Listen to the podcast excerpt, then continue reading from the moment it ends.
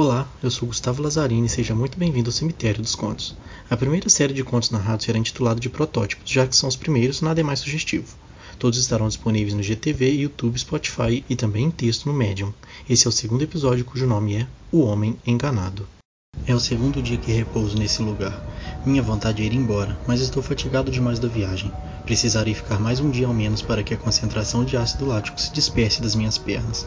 Esse hotel só tem pessoas arrogantes e ninguém me ouve. Eu comuniquei que precisava tomar remédios, pois sou hipertenso, e pelo menos nisso o recepcionista me atendeu. Buscou um copinho com os comprimidos e um copo de água. Depois dormi razoavelmente bem. Não posso dizer que a cama é agradável, já que sua construção é em metal, então à medida que eu mexo, os barulhos me acordam. O colchão é mais fino do que gostaria, mas a estadia é barata, e depois de 24 horas na estrada, a gente fica com a primeira opção. O café da manhã é bom. A moça traz na cama para mim. Quando cheguei na recepção, pedi que levassem, pois gasto muito tempo escrevendo os relatos da estrada, e assim fizeram. Uma moça loira e uniformizada, curiosamente usando um batom da mesma cor da minha ex-namorada da escola. Ela traz leite, café, pão, requeijão, presunto e algumas fatias de mussarela. Conversamos um pouco e ela me contou algumas histórias de sua vida. Casou com um militar que morreu enquanto dormia. De suas paqueras da escola, sua rebeldia na adolescência, ela contava enquanto esboçava um sorriso torto, mas incrivelmente belo. Passava a mão no cabelo e soltava leves grunhidos em tom de confirmação. Da mesma forma eu fiz. Contei da época que fui repórter na Folha de São Paulo, como cobri a investigação do caso do assassinato da mulher encontrada pendurada em uma cruz depois de ser torturada, e como me sentir ao ver aquela cena, já que acompanhava o trabalho policial de perto à espera de um furo jornalístico. Então acabei desabafando como aquilo me traumatizou e como interferiu negativamente em todos os meus relacionamentos conseguintes. Depois de toda essa conversa, ela disse que precisaria partir para atender os outros hóspedes. Despedi-me e voltei ao trabalho. Ser escritor itinerante era uma paixão, mas com certeza não é um trabalho para qualquer um. Fadiga corporal, exaustão mental, durante a noite parece que você está no centro de um furacão enquanto cai lentamente. Liguei o notebook e comecei a redigir o texto. A vantagem do hotel que estou é a pensão completa. O tempo economizado ao não precisar procurar restaurantes é compensador. Fui ao refeitório e peguei minha marmita que já estava montada, um tanto considerável, mais do que eu estava habituado, mas não desperdiçaria. O salão é bonito, ornamentado. Algumas pessoas muito quietas almoçavam sentadas na mesa compartilhada. Elas estavam vidradas, mas não me assustei, já que aqui é uma cidade de viciados, deve estar tendo algum festival e estar todo mundo drogado. Não piscavam, não conversavam, mal respiravam, levantavam a colher em movimentos lentos e cansados enquanto fixavam olhares no prato. Uma cena razoavelmente bizarra, mas nada assustador, já que presenciei tantos viciados em minha última cobertura no documentário sobre a Cracolândia. Terminei de almoçar, fui para a varanda dos fundos fumar um cigarro e lembrei que havia prometido ligar para o meu irmão assim que chegasse no próximo ponto da estrada. Apalpei os bolsos e notei que meu celular não estava lá. Deve estar na minha mala ainda, eu pensei. Não sou aquele tipo de usuário de redes sociais, então eu tenho um celular apenas para manter contato com a família enquanto trabalho afastado, viajando por ali. Portanto, quase nunca sei onde meu parelho se encontra. Subi até o quarto novamente. A mala estava debaixo da cama. abri mas para minha surpresa só havia roupas e material de banho. Olhei para a bancada e meu notebook tinha desaparecido. Agora ferrou. Eu terei que abrir um boletim de ocorrência sobre o hotel. Desci até a recepção para ver se sabiam de algo. Caminhei pelas escadas de madeira maciça enquanto o ruído emitido por elas adentrava minha cabeça. Enfurecido demais para raciocinar, entrei pela recepção antes de qualquer atendente dizer algo e soquei o balcão que afundou junto com a minha mão. Declarei o acontecido aos berros e vermelho quando chegou um outro funcionário que chegou por trás para que me acalmasse que logo resolveria uma situação. Não é nada grave, senhor. Provavelmente a moça da limpeza achou melhor guardar, para que não fosse roubado por outro hóspede. Você sabe como a cidade anda perigosa esses tempos. Já procuramos por ela. Fique calmo. Já está na hora do seu remédio para a hipertensão. Tome aqui. Tomei o comprimido, mesmo no estado nervoso que eu estava. Subi para o quarto e decidi que esperaria 30 minutos antes de retornar à recepção para pedir o telefone e ligar para a polícia. Eles teriam que se explicar, ao menos me ressarcir. Meses de trabalho estavam naquele HD, textos irrecuperáveis. O sol raiou no outro dia. Eu adormeci antes de reclamar, mas que merda. A moça loira entrava no quarto para me servir o café da manhã, e junto a ela um sujeito alto, com o rosto marcado de cicatrizes, veste completamente pretas, do sapato ao chapéu, feições austeras beirando o macabro. Definitivamente não era um dia agradável para aquele sujeito.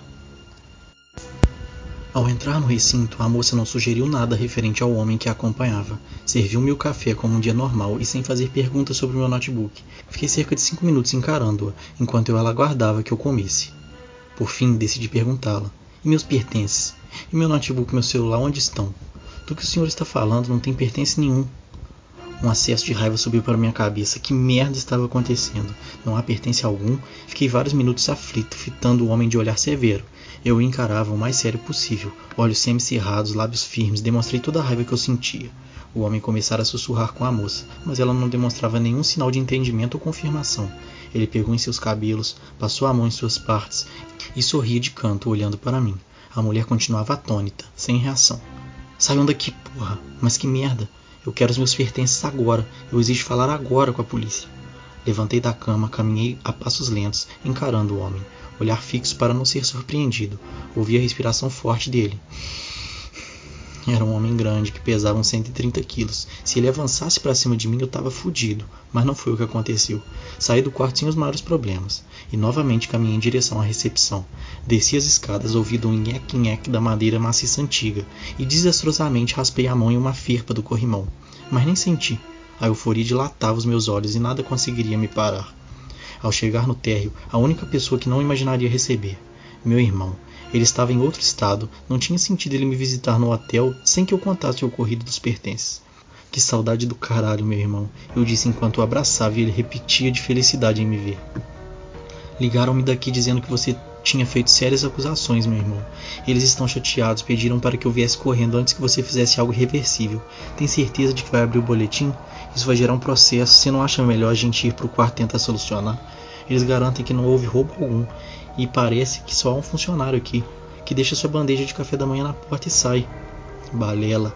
Tem uma loura que aguarda eu comer para recolher os talheres e vasilhas e tô te falando. Eu fui roubado, cara. Caminhamos de volta para o meu quarto e a moça estava parada ao lado da porta sorrindo. Eu olhei para o meu irmão em tom de: Você tá vendo? Eu não te disse que havia uma mulher trabalhando aqui? Eu tenho certeza que ele entendeu. Nós tínhamos esse tipo de comunicação de gêmeos. Então ele começou a me dizer: Olha, para com a graça, cara. Eles me ligaram para tentar te fazer mudar de ideia. Você vai para a ala de pessoas perigosas, irmão, assassinos. É isso que você quer? Nisso eu virei de costas por alguns segundos e meu irmão sumiu do quarto. E tudo que restou foi o homem da cicatriz, com aquele mesmo olhar bizarro. Dessa vez demonstrava uma sede de sangue inigualável. O que você quer, porra? Você não tem boca não?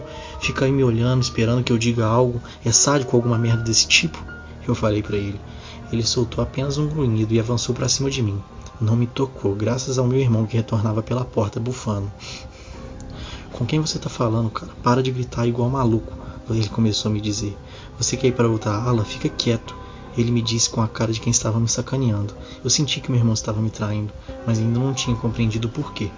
Entretanto, com um estalo, lembrei-me da notícia do falecimento da tia Anastácia. Tinha chegado há três dias, mas devido à correria para escrever os últimos relatos, sequer tive tempo de pensar nisso. Mas agora tudo começava a fazer sentido. O desgraçado queria a herança toda para ele, grandes porções de terra, astucioso desgraçado. Você quer herdar fazenda, né, seu arrombadinho? Eu comecei a falar para ele. E eu achando que você queria me ajudar com o roubo. Você sempre foi ganancioso mesmo, desde criança. O homem da cicatriz fitava-nos, sem piscar. Irmão, do que você tá falando? Ele tentou se explicar. Não tem terra nenhuma. Ninguém morreu, cara. Presta atenção. Antes que ele pudesse continuar, eu dei um soco no queixo dele que fez com que ele desmaiasse. Você vai ficar parado aí? Eu perguntei ao homem parado da cicatriz. Já estava ficando assustador esse merda me seguindo, me olhando e sem falar nada. Mas agora eu tinha outras coisas para lidar. Meu irmão deve estar agindo em conjunto com o hotel. Preciso sair daqui para relatar o roubo. Mais uma vez saí pela porta do quarto e agora o homem da cicatriz me acompanhava. Repeti o caminho, mas em vez de partir para a recepção, fui afobado e desesperado correndo para a porta central. Sem sucesso, ela estava trancada. Quantas horas devem ser? A porta só tranca às 22 horas, então eu fui à recepção novamente, mas surpreendentemente estava vazia agora. Vozes vinham do corredor à esquerda, bem confusas como em um grande evento. Uma música clássica tocava, risadas, barulhos de copos e taças. Aparentemente acontecia naquele momento um grande jantar. Ótimo, eu vou gritar meu ocorrido para todos esses convidados e hóspedes. Deve ter algum ser íntegro lá. Já tentaram me passar a perna tantas vezes que eu mal consigo contar. Como diria Chorão, eu nasci pobre, mas eu não nasci otário. Então eu virei pro homem da cicatriz e falei: Seu homem esquisito caralho. O bagulho vai ser o seguinte: você vai me falar o seu nome e o que, que é rápido. Quero acabar com isso antes desse jantar acabar. Então, vamos lá, começa a falar aí quem é você. Ele soltou apenas uma risada com o um olhar de Você vai se fuder, meu irmão. Tinha uma feição terrível, virou as costas, foi embora e voltou com um laudo. Paciente Jonathan Silva. Esquizofrenia grave. Traumas irreparáveis depois de ver sua esposa torturada e assassinada. Não consegue aceitar a realidade. Múltiplas personalidades. Quando regride ao dia da morte, se culpa por não incriminar o assassino. O caso da esposa continua aberto até hoje. Forjaram a porra de um laudo de maluco, caralho. Vão me tirar desse hotel em breve, então. Os médicos e policiais já devem estar a caminho. Meu irmão pensou em tudo. Esposa, eu nem tenho esposa, cara. Você vai preso, meu irmãozinho. Aguarde, seu ganancioso de merda. Caminhei até o salão do jantar. Agora era tiro e queda. Abri a porta, respirei fundo, abri os olhos numa profusa alegria e. vazio. O salão estava vazio, merda. Uma caixa de som simulava no fundo do salão todas as vozes. O homem da cicatriz estava agora acompanhado de um homem de jaleco. Eles chegaram, agora já era. No vazio de um quarto sem luz do sol, acordei com frio. Não tinha coberta, apenas um colchonete no chão. Gritavam de todos os lados, homens, mulheres, pedindo socorro, agonizando, arrancavam suas próprias peles. A agonia da alma humana em sinfonia. Passos fúnebres assoavam o corredor. Um guarda acompanhado de ninguém mais, ninguém menos que o meu irmão. Ele sentou-se em um banco que carregava na mão. Ficou em frente ao meu quarto, que agora era trancado por chaves e com uma grade na parte superior da porta. Eu tinha esperança de você melhorar, meu irmão, ele começou a me dizer. Eu tive esperança de que você pudesse explicar o assassinato da sua esposa, ele me disse por fim. Você fará tudo isso por dinheiro? Eu comecei a apontar na cara dele. Quer que eu acredite que fui casado? Irmão, faz mais ou menos três anos desde que ligou para a polícia para notificar a morte da sua esposa. Você estava ensanguentado e proferiu diante do juiz que nunca foi casado. Depois disso, decidiram interná-lo, até que se recuperasse para testemunhar como alguém capaz. O Estado enviou-me uma carta dizendo que seu tempo acabou. Você foi declarado culpado e pagará a sentença como incapaz. Você não sabe como isso me dói. Cínico, seu desgraçado, filho de uma puta, com todo respeito, mãe. O dinheiro corrompeu todos nesse mundo de merda mesmo. Meu próprio irmão. Fica com a porra da fazenda então, ô seu filho da puta. Tchau, irmão. Ele me disse: Volto para te visitar amanhã.